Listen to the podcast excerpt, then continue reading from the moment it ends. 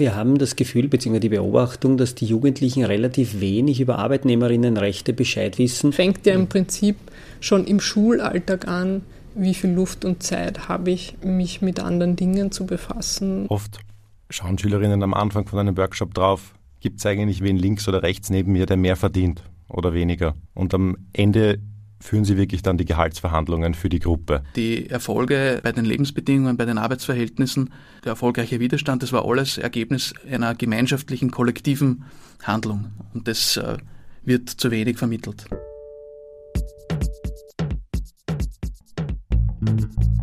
Richtig und falsch. Der Podcast über politische Bildung. Von Zentrum Polis, Demokratie 21 und der Arbeiterkammer Wien. Hallo und herzlich willkommen zu dieser Folge von Richtig und Falsch, dem Podcast für politische Bildung. Mein Name ist Ambra Schuster, ich bin Journalistin und Angestellte. Das heißt, ich muss mich an Arbeitszeiten halten und meine Leistung bringen. Im Gegenzug habe ich das Recht auf Urlaub, Krankenstand und ein Gehalt laut Kollektivvertrag. Heute weiß ich, was es heißt, Arbeitnehmerin zu sein. Aber hätte mich in der Schule damals jemand gefragt, wär's da schon dünner geworden? So ähnlich geht's auch heute noch vielen Schülerinnen und Schülern, erzählt Michael Fleck. Er ist Direktor an der AHS Anton Krieger Gasse in Wien-Liesing. Naja, wir haben das Gefühl bzw. die Beobachtung, dass die Jugendlichen relativ wenig über Arbeitnehmerinnenrechte Bescheid wissen oder über so Dinge wie, wie Verträge und ja, im Prinzip wenig über das Berufsleben. Die lernen schon viel an der Schule, sie lernen viele Inhalte, sie lernen fachliche Kompetenzen, sie lernen sehr viel soziale Kompetenzen, aber als Arbeitnehmerinnen sind sie noch relativ auf sich alleine gestellt. Und die wenigsten, muss man sagen, bekommen da vom Elternhaus was mit. Deswegen glauben wir, es ist unsere Aufgabe, da auch ein bisschen was zu tun in der Richtung. Ja, und wie kann dieses bisschen Tun aussehen? Wie können Lehrkräfte die Arbeiterinnenbewegung sinnvoll im Unterricht thematisieren? Was hat sie mit unserer Demokratie und damit auch politischer Bildung zu tun? Und wie können historische wie aktuelle Widerstandsbewegungen vermittelt werden? All das schauen wir uns in dieser und der nächsten Folge an. Diesmal am Beispiel der Arbeiterinnenbewegung und in der nächsten Folge anhand der Klimaschutzbewegung. Stichwort Schulstreik und Klimakleber. Wenn es in der politischen Bildung um die Arbeiterinnenbewegung geht, wird eines recht schnell deutlich. Den meisten Schülerinnen heute ist gar nicht mehr so richtig bewusst, wie wenig Rechte arbeitende Menschen früher hatten. Was fürs Bewusstsein helfen kann? Ein konkretes Beispiel. Anna Daimler, Generalsekretärin der Gewerkschaft Wieder, geht dafür ganz an den Beginn der Arbeiterinnenbewegung. Zum Beispiel sind die Ringstraßengebäude bekanntermaßen, das Wort gibt es ja immer noch, durch die Ziegelbeem, ich spreche es wahrscheinlich nicht ganz richtig aus, aber die aus Böhmen und Mähren damals stammend, ähm, entstanden. Das heißt, das waren Arbeiter und Arbeiterinnen in Ziegelfabriken ähm, heute immer noch bekannt Wienerberg, die Firma ähm, am Wienerberg, die dort Ziegel herstellt, nach wie vor einer der größten Ziegelhersteller Europas ist oder der größte sogar. Und diese Arbeiterinnen in den Ziegelfabriken haben in ganz, ganz schlechten Bedingungen gelebt. Also sehr lange Arbeitstage. Äh, man hatte dann noch so Schichtmodelle beim Schlafen, kann man salopp vielleicht sagen. Also das Tagelöhnerinnentum, wo man sich wirklich abgewechselt hat. Also man hat das Bett äh, geteilt. Also das waren schon Zustände, ganz schlechte Luft, schlechte Beleuchtung und so weiter. Das waren so die allerersten Errungenschaften und eigentlich damit auch die Gründung der Arbeiterinnenbewegung. Also aus so ganz schlechten Arbeitsbedingungen rund um den Bau und in Wien eben rund um den Bau der Ringstraße sind dann diese, dieses erste Aufstehen und Auflehnen äh, gegen diese Bedingungen entstanden. Es gibt auch viele Begriffe aus der Zeit, also zum Beispiel der Sandler, hat wenig mit Wohnungslosigkeit damals zu tun gehabt, sondern das waren eben die Menschen, die diese Ziegelformen mit Sand ausgefüllt haben. Die Übertragung in die Gegenwart findet immer noch statt, obwohl wir mit den Begriffen natürlich oft nicht mehr diese historische Verbindung herstellen. Was für uns heute selbstverständlich ist, musste also im 19. Jahrhundert mühsam Stück für Stück erkämpft werden. Ähnlich wie fast alle Errungenschaften westlicher Demokratien sei es das Recht auf ein Leben in Freiheit, das Recht auf Eigentum, das Wahlrecht, das Recht auf Bildung, das Recht auf medizinische Versorgung oder das Recht auf Freizeit und Erholung. Seit jeher gehen Menschen auf die Barrikaden, um mehr und gleiche Rechte einzufordern. Und auch wenn Widerstand und Protest naturgemäß nicht den besten Ruf haben, Demokratie und Widerstand gehören zusammen. Das sagt auch Boris Ginner, bildungspolitischer Referent von der Arbeiterkammer Wien. Es ist völlig selbstverständlich, dass wir ein demokratisches System haben, dass wir eine demokratische Republik haben. Wie es dazu gekommen ist, wird eigentlich äh, oft so unterrichtet, als da war die Kaiserzeit, da war der Erste Weltkrieg und dann waren Kämpfe und dann ist halt die Demokratie entstanden. Aber welche Kämpfe es in den Jahrzehnten davor gegeben hat, um mehr Mitsprache, um bessere Lebensbedingungen, um bessere Arbeitsverhältnisse, um menschenwürdige Zustände in der Arbeitswelt, das steht oft nicht im Zentrum. Die Situation war damals derart miserabel, dass eine organisierte Arbeiterinnenbewegung genügend politischen und wirtschaftlichen Druck erzeugen konnte. Ihre Anliegen waren vielfältig von der Arbeitszeit über ungesunde Arbeitsbedingungen, medizinische Versorgung, Wohnsituationen, Kinderbetreuung und Mutterschutz, Arbeitslosenversicherung bis hin zu gutem Essen. Also nicht umsonst wird viel übers Essen debattiert, aber das hatte wirklich in früheren Zeiten eine ganz wichtige Funktion, dass man zuerst mal schauen musste, dass die Arbeiter und Arbeiterinnen satt sind, weil es war klar, äh, jemand, der da mit hungrigem Bauch sitzt, der ist auch nicht besonders aufnahmefähig für andere Themen. Also relativ basale Punkte, so, ähm, aber die waren halt alle nicht selbstverständlich. Und dann ging es ja schon eher Richtung Luxus, sage ich mal, nämlich dieses Weihnachts- und Urlaubsgeld. Also man hat sich dann auch darum gekümmert, kann man sich Freizeit leisten. Aus dem heraus sind auch ganz viele Arbeiterinnen Freizeitvereine entstanden, weil es darum ging, Gesundheit und Freizeit miteinander zu verknüpfen. Also viele, viele Dinge, die wir heute kennen, die wir heute wahrscheinlich auch ein Stück weit als selbstverständlich sehen. Und in den letzten Jahrzehnten ähm, ja, größere Arbeitszeitverkürzungsbestrebungen und dann in einzelnen Branchen ganz viel Errungenschaften, die, die die einzelnen Gewerkschaften, die dann halt zuständig sind, erkämpft haben. Wer in politischer Bildung über Menschenrechte sprechen will, kommt an der Arbeiterinnenbewegung eigentlich nicht vorbei. Lange waren politische Menschenrechte wichtiger als soziale Menschenrechte. Mit der Arbeiterinnenbewegung hat sich das geändert. Arbeiterinnen haben sich also in Gewerkschaften und politischen Parteien organisiert und soziale Standards erkämpft. Allerdings nicht ohne Widerstand, sagt Boris Ginner. Diejenigen, die vom System profitiert haben, haben natürlich kein Interesse gehabt, dass da jetzt äh, auf einmal Mitbestimmungsrechte existieren, dass man da auf einmal jetzt äh, Mindestlöhne zahlen muss, dass man da auf einmal jetzt äh, eine Wochen Urlaub hergeben muss, dass man vielleicht fünf Wochen sogar Urlaub hergeben muss, dass die Arbeitszeiten sinken und so weiter und so fort. Die haben natürlich versucht, das zu verhindern. Da hat es auch Medienkampagnen gegeben, da hat es auch politische Parteien gegeben, die das versucht haben zu verhindern. Und im 19. Jahrhundert muss man, darf man nicht vergessen, war der Widerstand gegen die Arbeiterinnenbewegung brutalst. Also da sind Leute eingesperrt worden, es, hat, äh, es sind paramilitärische Organisationen auch äh, geschaffen worden. Anfang des 20. Jahrhunderts die äh, Arbeiterversammlungen äh, gesprengt haben, die Streikbewegungen gestört haben. Äh, es waren auch blutige Kämpfe, das darf man nicht vergessen. Damit Schülerinnen und Schüler unsere Demokratie und damit Gegenwart besser verstehen, müssen sie wissen, woher soziale und politische Errungenschaften überhaupt kommen. Sie sind das Ergebnis von gemeinsamer Arbeit und dem Widerstand gegen scheinbar unveränderbare Verhältnisse. Das zu vermitteln ist eines der großen Anliegen der politischen Bildung. Lebensumstände können gestaltet werden, das sollte hängen bleiben, sagt auch Boris Ginner. Die Frage des Widerstands ist ja eigentlich jene, wie schafft man es, gesellschaftliche Veränderung herbeizuführen. Und dieser Fokus auf die gesellschaftliche Veränderung, auf den gesellschaftlichen Fortschritt, der wäre uns auch in der politischen Bildung wichtig. Und wir begreifen die politische Bildung aus einem emanzipatorischen Verständnis heraus. Das heißt, die politische Bildung ist jetzt nicht neutral gegenüber Ungleichheit zum Beispiel oder gegenüber äh, autoritären Verhältnissen, sondern sie ergreift Partei, sie ergreift Partei für Demokratie und Mitbestimmung zum Beispiel. Setzen uns für, in der politischen Bildung für politisch mündige Bürgerinnen ein. Das heißt, die müssen erstens einmal die Möglichkeiten haben, politisch mitzubestimmen.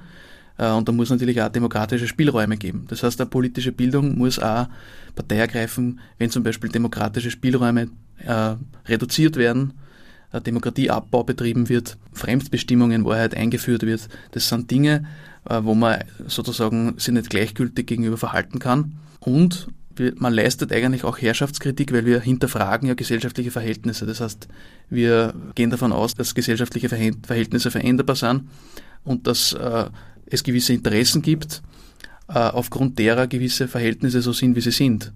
Und äh, wir schauen uns an, welche Gruppen gibt es da, welche Verhältnisse, äh, welche Interessen stehen da dahinter und wie kann man daher auch äh, diese gesellschaftlichen Verhältnisse verändern.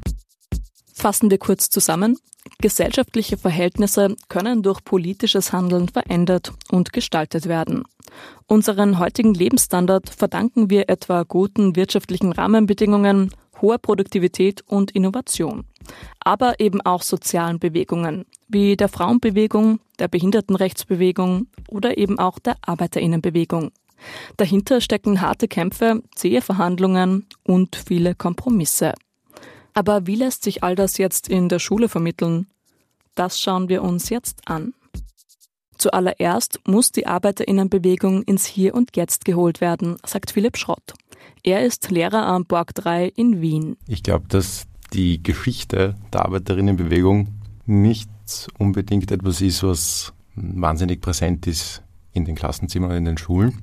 Hm, ich glaube, dass es schon irgendwie so den Charakter von was Abgeschlossenem hat für viele Schülerinnen und Schüler und dass quasi die Dinge aus der Sicht von vielen Schülerinnen so sind, wie sie sind. Und ja, die Details, die werden sie sich dann, die machen sie sich dann mit ihrem Chef oder ihrer Chefin aus. Und das ist der erste Punkt, wo wir irgendwie einhaken und sagen, naja, man muss sich schon genauer anschauen, auf welcher Ebene kommen die Entscheidungen zustande. Ähm, es kann auch Rückschritte geben. Ähm, also die Arbeiterinnenbewegung quasi hat nicht ihr Ende schon oder hinter sich, sondern das ist was, was wir täglich immer wieder erkämpfen müssen und die Errungenschaften verteidigen müssen. Ist die Verbindung zwischen gestern und dem heute einmal klar, können als nächster Punkt Interessensgruppen thematisiert werden. Oder, so Philipp Schrott, der zunehmende Verlust von Interessensgemeinschaften. Insbesondere was die Arbeitswelt betrifft, glaube ich, dass es vermehrt dazu kommt, dass sich irgendwie das äh, Individuen begreifen und ich glaube, da müssen wir auf jeden Fall gegensteuern. Und ja, zeigen, dass man eben Interessen erkennt, dann gemeinsame Interessen erkennt und dann eben auch die Organisierung braucht, ähm, um eine starke Stimme zu sein. Weil im Eins gegen Eins hat man natürlich weniger Chancen als Arbeitnehmerin oder Arbeitnehmer. Wie dieses Gegensteuern und Organisieren aussehen kann? Michael Fleck, Direktor an der AHS Anton Krieger Gasse in Wien, den wir eingangs schon kurz gehört haben, schlägt dafür ein Planspiel zum Thema Sozialstaat vor. Das wollen wir uns jetzt genauer ansehen. Naja, wir besuchen damit in siebten Klassen die Arbeiterkammer, wo ein ein Spiel darstellt, wie eben so Dinge wie Lohnverhandlungen oder Arbeitsverträge entstehen, wo Kinder, Jugendliche eigentlich angehalten sind, Arbeit zu leisten. Da werden eben Papierflieger oder Papierschiffe oder sowas gefalten und sie bekommen einen fiktiven Lohn, werden aber eigentlich von den, von den Spielleiterinnen da ziemlich ausgebeutet und es geht darum, dass sie vielleicht erkennen, dass sie ausgebeutet werden, auch wenn es ein fiktiver Lohn ist, und sich überlegen, wie kann man sich formieren, wie kann man sich um die eigenen Rechte kümmern, welche Rechte habe ich überhaupt. Auch Philipp Schrott hat das genannte Planspiel schon mit Schülerinnen und Schülern gespielt. Sein Fazit? Sehr bewusstseinsbildend. Das Spiel ist deswegen so toll, weil es ganz wenig Regeln braucht. Es gibt eigentlich nur die, die Regel, es werden pro Runde zehn Schiffe produziert. Ein Schiff wird vom Unternehmer, der Unternehmerin um zehn Goldmünzen verkauft am Markt und diese 100 Goldmünzen werden dann so verteilt. Alle Schülerinnen und Schüler bekommen jeweils eine Goldmünze. Und was überbleibt, bleibt dem Unternehmer oder der Unternehmerin. Wir versuchen, je nachdem, wie viel von den Schülerinnen selbst kommt, sie zu unterstützen. Das heißt, manche Klassen rebellieren schon bei der Spielerklärung und sagen, naja, also eine Goldmünze, das ist aber schon sehr wenig. Andere Klassen sind eigentlich im ersten Moment einmal ganz zufrieden und es braucht mehr Anstoß von uns. Verteilungsfragen, und ähm, ja, auch dann im weiteren Verlauf andere Forderungen abseits vom Lohn. Also wir, wir diskutieren, wie sind eigentlich, wie ist das alles zustande gekommen? Was ist euch zur Verfügung gestellt worden? Was gebt ihr eigentlich her? Was bekommt ihr eigentlich von eurem Unternehmen? Und viele Schülerinnen fangen dann erst an zu realisieren, in welcher Arbeitslage wir gerade hier sind im Spiel, also in welcher Situation sie sich befinden. Sie erkennen also dann erst, wie schlecht ihre Arbeitsbedingungen eigentlich sind, die wir da simulieren und dann, wenn wir dann einmal im Forderungen aufstellen drinnen sind, dann können wir mit sehr vielen Klassen gut nachbauen, unseren Sozialstaat, so wie wir das heute kennen. Also dann kommen die Forderungen nach Urlaub, dann kommen die Forderungen ähm, oft nach Mutterschutz, nach Karenz. Urlaub, Arbeitszeit, all das. Michael Fleck hat das Planspiel als Direktor an seiner AHS mittlerweile flächendeckend für alle siebten Klassen eingeführt. Nicht zuletzt sieht er bei manchen seiner Schülerinnen und Schüler deutlichere Entwicklungssprünge. Also das ist mir ganz konkret bei diesem Planspiel aufgefallen, beziehungsweise bei der Diskussion danach, wo die Jugendlichen, die bereits zum Beispiel Samstagsjob haben, haben müssen, sehr interessierte und sehr spezielle Fragen stellen, die die anderen noch gar nicht auf, der, auf, dem Radar hatten, weil sie gar nicht wissen, dass diese Frage kommen könnte. Also da war ein Bursch, der zum Beispiel beim Fastfood-Restaurant gearbeitet hat, der hat sich sofort erkundigt, na wie ist das da und da und darf das überhaupt so sein? Da kommen dann schon sehr, sehr gute Fragen. Halten wir kurz fest, vor allem an allgemein bildenden höheren Schulen fehlt den Schülerinnen und Schülern oft eine realistische Vorstellung von der Arbeitswelt. Das Wissen über ihre Rechte als Arbeitnehmerinnen hält sich, sagen wir, in Grenzen. Planspiele sind eine gute Möglichkeit, um das zu ändern und organisierten Widerstand erlebbar zu machen, sagt auch Boris Ginner. Da ist es wichtig, die Möglichkeit der Veränderung aufzuzeigen, das Selbstbewusstsein stärker in den Vordergrund zu rücken, nicht immer defizitorientiert vorzugehen, sondern auch die Potenziale zu sehen, äh, die Jugendliche mitbringen und auch die Potenziale, die die Gemeinschaft mitbringt, weil das wird oft äh, vergessen. Im Schulsystem zählt der individuelle Leistungsnachweis und äh, es gibt eigentlich wenig Möglichkeiten, auf Teamarbeit zu setzen. Und es sollte dort viel mehr im Zentrum stehen, auch diese gemeinschaftlichen äh, Erfahrungen, weil die Erfolge äh, bei den Lebensbedingungen, bei den Arbeitsverhältnissen, der erfolgreiche Widerstand, das war alles Ergebnis einer gemeinschaftlichen, kollektiven Handlung. Und das äh, wird zu wenig vermittelt. Okay, also so gesehen hat auch die Art und Weise, wie wir lernen, eine gesellschaftspolitische Komponente. Nicht umsonst ist das projektbasierte Lernen, das Lernen im Team, ein wichtiges Element der politischen Bildung. Wer im Kleinen lernt, dass es was bringt, sich zusammenzutun, macht es dann vielleicht auch im größeren Zusammenhang, so die Devise. Michael Fleck geht sogar noch einen Schritt weiter. Er wünscht sich mehr Aufmüpfigkeit von SchülerInnen, aber auch von Lehrkräften. Ja, richtig gehört. Es fällt mir auf, einerseits jetzt nicht mit den Schülerinnen, sondern auch mit den jungen Lehrerinnen, die zu uns kommen, dass die sehr brav sind und sehr gehörig und eigentlich denke ich mir, manchmal sollten die schon ein bisschen mehr nachfragen und aufstehen und sagen, hey, was darf ich da machen, was muss ich da machen? Und ich glaube, es ist bei, also ich bin überzeugt, es ist bei den Schülerinnen auch so, die nehmen viele Dinge als gegeben hin, so Dinge wie Arbeitsrecht oder auch, auch Widerstand in dem Sinn, dass man sich eigentlich um die Rechte kümmern muss, das ist bei vielen gar nicht so präsent, weil sie meinen oder sie glauben, viele, nicht alle, die Dinge sind geregelt, man muss das so hinnehmen, wie es ist. Und viele glauben auch, das passt schon, das ist fair. Was in ganz vielen Fällen auch zutrifft, aber eben nicht in allen. Und deswegen ist uns so wichtig, dass die Leute wissen, welche Rechte sie haben als Arbeitnehmerin, das ist halt etwas, was an Schule normalerweise ja fehlt. Der Status quo wird also als gegeben hingenommen und nicht mehr verhandelt. Dadurch verschwinde aber immer mehr das Bewusstsein dafür, wie und welche Interessen in unserer Gesellschaft miteinander konkurrieren. Boris Ginner beobachtet das etwa auch in der Debattenkultur, die an manchen Schulen vermittelt wird. Da gibt es ein Thema und Schülerinnen müssen zu dem Thema eine kurze Rede halten. Und es ist egal, ob die einstudiert ist oder ob es eine Stegreifrede ist. Äh, man lernt dann oft in der Schule, man muss Argumente abwägen. Da gibt es das Pro-Argument, da gibt es das Kontra-Argument. Und am Schluss sollte man sozusagen eine Konklusio machen. Und in der Konklusio ist fast immer gekommen, dass man irgendwie den goldenen Mittelweg wählt. Also man will sich nicht pro oder contra äh, positionieren, sondern man versucht, das gesellschaftlich erwünschte äh, Statement abzugeben. Und da glaubt man in Österreich offenbar, dass der goldene Mittelweg äh, die richtige Wahl ist und dass man dadurch die Herzen der, der Menschen gewinnt. Das ist ja okay, wenn man überall für den Mittelweg plädieren, plädieren möchte. Wenn man wirklich der Meinung ist, dass überall der Mittelweg, zwischen was auch immer, das äh, optimale Statement ist, aber dann muss man es begründen auch, warum eigentlich. Ja? Und das äh, ist dann oft gar nicht so im Vordergrund gestanden, dass sie das dann auch noch begründen, sondern sie wissen, gesellschaftlich hört sich das jetzt gut an, wenn ich da jetzt für irgendeinen Mittelweg plädiere. Und das ist auch was, was in unserem Schulunterricht, glaube ich, sehr stark vermittelt wird. Diese gesellschaftliche, erwünschte äh, Tendenz, eben diesen Konflikten und da fängt es ja schon an, dass man ganz klar Stellung bezieht, pro oder contra was, ist ja auch schon fast Konfliktgefahr, äh, dass man dem ausweicht. Und dieses Ausweichen ist schlecht.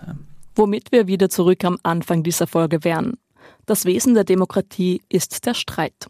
Wenn wir immer nur lernen abzuwägen und den berühmten goldenen Mittelweg zu gehen, leidet die politische Debatte, sagt Boris Ginner. Wir leben nun mal in einer Gesellschaft voller Widersprüche Und es gibt unterschiedliche Interessen, die man erkennen muss, um etwa in Verhandlungen nicht über den Tisch gezogen zu werden. Stichwort Verhandlungen. Da checken SchülerInnen oft erstaunlich schnell, wie wichtig Solidarität ist, erzählt Philipp Schrott aus seiner Workshop-Erfahrung. Oft schauen Schülerinnen am Anfang von einem Workshop drauf, gibt es eigentlich wen links oder rechts neben mir, der mehr verdient oder weniger. Und am Ende führen sie wirklich dann die Gehaltsverhandlungen für die Gruppe. Und das ist sehr schön zu sehen, dass sie am Ende nicht mehr drauf schauen, ob sie jetzt ein oder zwei Goldmünzen haben, sondern wirklich drauf, was sind die Menschen mit den gleichen Interessen in meiner Umgebung und als diese Gruppe verhandeln wir jetzt. Also ich glaube, das Wichtigste ist, dass man im ersten Schritt die eigenen Interessen erkennt, dann Leute finden kann, die die ähnlichen Interessen haben und dann gemeinsam eine Verbesserung der Lebenssituation erkämpft. Wie wichtig es ist, sich für gemeinsame Interessen zu organisieren, betont auch Anna Daimler von der Gewerkschaft wieder. Sie zieht Parallelen zwischen der österreichischen Schuldemokratie und der Demokratisierung in Betrieben. Jede Schule oder jede Klasse hat ihren Klassensprecher, Sprecherin und dann werden da die Schulsprecher, Sprecherinnen gewählt und die bilden dann sozusagen das Schülerinnenparlament und, und auch noch so Landes- und Bundesschulsprecher und Sprecherinnen. Also man kennt das eigentlich aus der Schule, dass diese Fürsprecherinnen schon wichtige Rollen haben und dass sie auch Dinge regeln, die man als einzelner Schüler, Schülerin entweder nicht regeln kann, manchmal auch nicht regeln will. Und die haben schon die Aufgabe, auch so ein bisschen kollektiver Interessen zusammenzusammeln. Weil es mag schon sein, dass ich als einzelne Schülerin vielleicht das eine Interesse habe, aber der Schüler B hat vielleicht ein anderes Interesse und auch so diesen Interessensausgleich herzustellen zwischen unterschiedlichen Gruppen von Schülern und Schülerinnen ist ja auch die Aufgabe eigentlich dieser Klassensprecher. Womit gehen sie jetzt äh, und setzen sich ein? Das müssen sie ja ein bisschen abwägen. Und ähnlich ist die Logik in den Betrieben weil de, das Pendant zum Schulsprecher, Schulsprecherin ist eigentlich der Betriebsrat, die Betriebsrätin. Und die wird oder der wird oder das Gremium eigentlich wird im Betrieb gewählt und ist sozusagen die Institution, die da auf betrieblicher Ebene für die Verbesserung der, der betrieblichen Anliegen sich einsetzt. Und wenn diese Person oder Personengruppe dann auch noch den Rückhalt aus der Gewerkschaft hat und mit der Gewerkschaft zusammenarbeitet, dann, das wissen wir auch an Zahlen, äh, diesen Unternehmen geht es im Normalfall auch besser und den Beschäftigten, die in solchen Unternehmen arbeiten, geht es auch besser. Also dieses, die kollektive Kraft zu entwickeln, Dinge rauszuschlagen, die ich als Einzelner auch nicht rausschlagen kann, sondern wo es darum geht, dass sich viele zusammentun oder zumindest viele an eine kleine Gruppe Aufträge delegieren und sagen, ja, wir wollen, dass du dich für uns einsetzt. Und wenn du Schwierigkeiten hast, dann sind wir da und dann kämpfen wir gemeinsam. Das merken wir ja auch in der Gewerkschaftsarbeit. Das wird wieder immer notwendiger. Klassensprecher und Elternvertreterinnen sind also sozusagen die Betriebsräte der Schule. Landes- und Bundesschulsprecher wären dann die Gewerkschaften. Sie sollen die Interessen aller Schülerinnen und Schüler in Österreich vertreten. Aber können sie das auch? Michael Fleck ist skeptisch. Ich denke mir, das ist ja ein Riesenproblem, ein gesellschaftliches Grundproblem, dass Interessensvertreterinnen ja immer, das beginnt schon in der Schule, immer nicht repräsentativ sind. Wenn man uns anschaut, die Elternvertreterin einer Schule, Elternvertreterinnen, das sind immer Leute aus, sage ich mal, gehobenen Kreisen. Wir haben ganz selten an Schulen Elternvertreterinnen, die schlecht Deutsch können, die vielleicht türkischstämmig sind, die aus einfachsten Verhältnissen kommen, aus verschiedenen Gründen. Das sind immer Leute, die eher selbst in gehobenen Positionen sind oder einen höheren Bildungsstand haben. Damit sind die nicht repräsentativ. Und das gilt, ich habe jetzt bei den Elternvertretungen begonnen, das gilt für Schülerinnenvertretung, das gilt für Studierendenvertretung, wobei die sind natürlich schon eine gewisse Blase und das gilt für Interessensvertretung ganz oben. Die einfachen Schichten, die einfachen Leute haben es schwieriger, Interessensvertretung zu bilden, zu, bilden, zu formieren, einfach weil sie einfach sind. Gesellschaftliche Rahmenbedingungen verhindern, dass Interessensvertretungen repräsentativer werden. Und die Schule verstärkt das derzeit eher noch. Boris Ginner plädiert deshalb für eine gemeinsame Schule der 10- bis 14-Jährigen.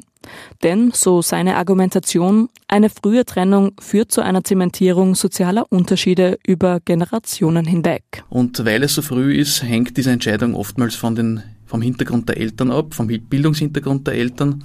Das heißt, bist du ein Kind von äh, Eltern, die eigentlich selbst vielleicht äh, keinen akademischen Hintergrund haben, ähm, die nicht so viele Förderungsmöglichkeiten haben, die eigentlich das Interesse haben, dass das Kind bald einmal eigenständig ein Einkommen hat, dann landest du ziemlich sicher in der, in der Mittelschule völlig unabhängig von deinen Leistungen. Und äh, selbst bei gleichen Leistungen wissen wir, dass der Hintergrund der Eltern ausschlaggebend ist, ob die Kinder dann, obwohl sie die gleiche Leistung haben, auf die Mittelschule gehen oder aufs Gymnasium. Das Problem ist ja, dass wir auch kein durchlässiges System haben.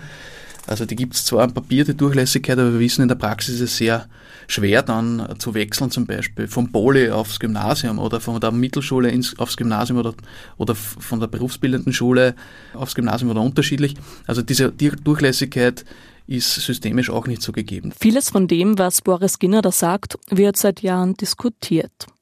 Aber was hat all das jetzt mit der politischen Bildung und der Arbeiterinnenbewegung zu tun? Naja, sozial benachteiligte Menschen brauchen mehr Zeit, um für ihr Leben versorgt zu sein. Wenn man sich keinen guten Stundenlohn aushandeln kann, wird es mit der gesellschaftlichen, sozialen und politischen Teilhabe also schwierig. Ein politisches Bewusstsein muss man sich leisten können, sagt Anna Daimler. Die Gruppe derer, die sich gewehrt haben, waren ja meistens nicht die Elendarbeiterinnen, sondern das waren meistens die, denen schon ein bisschen besser gegangen ist, die auch Zeit hatten, sich auseinanderzusetzen, Gedanken zu machen. Ich glaube deshalb, dass auch Politikerinnen gut beraten wären, letztendlich bei den Rahmenbedingungen der Bevölkerung was zu tun weil damit auch einfach sich mit der Politik auseinanderzusetzen und sich dort zu involvieren und einzubringen, braucht Rahmenbedingungen, dass, dass man das leisten kann. Wenn ich jeden Tag schauen muss, wie ich über die Runden komme, habe ich andere Voraussetzungen für politische Teilhabe, als wenn ich zumindest ein wenig Zeit und vielleicht auch Geld übrig habe.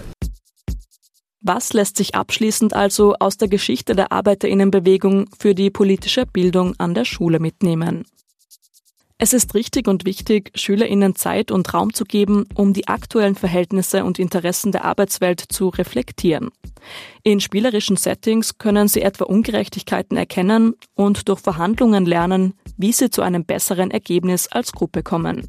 So können sie ein gemeinsames politisches Bewusstsein entwickeln. Es wäre falsch, den SchülerInnen zu vermitteln, dass Arbeitsbedingungen nicht verändert werden können und man sich damit arrangieren müsse. Und es wäre ebenso falsch, Streit und Konflikt im Sinne des goldenen Mittelwegs zu vermeiden, nur weil dieser gesellschaftlich erwünschter wäre. Demokratie und Widerstand gehören schließlich zusammen. Das war's mit dieser Folge von Richtig und Falsch. Redaktion Patricia Klatschik, Nina Schnieder, Karl Schönswetter und Ambras Schuster. Auch die nächsten Folgen bauen auf Erlebnissen und Fragestellungen von Lehrerinnen und Lehrern auf. Erzählt mir von euren Erfahrungen und Befürchtungen, wenn es um politische Bildung in eurem Unterricht geht. Schreibt mir eure Anregungen und Feedback an podcast.politik-lernen.at. Wenn euch das Format gefallen hat, empfehlt den Podcast gerne weiter. Wer mehr mit politischer Bildung arbeiten möchte, findet weitere Angebote beim Zentrum Polis und der Arbeiterkammer Wien. Alle Infos dazu sind in den Show Notes. Mein Name ist Ambra Schuster. Ich bedanke mich fürs Zuhören und freue mich, wenn ihr nächstes Mal wieder mit dabei seid.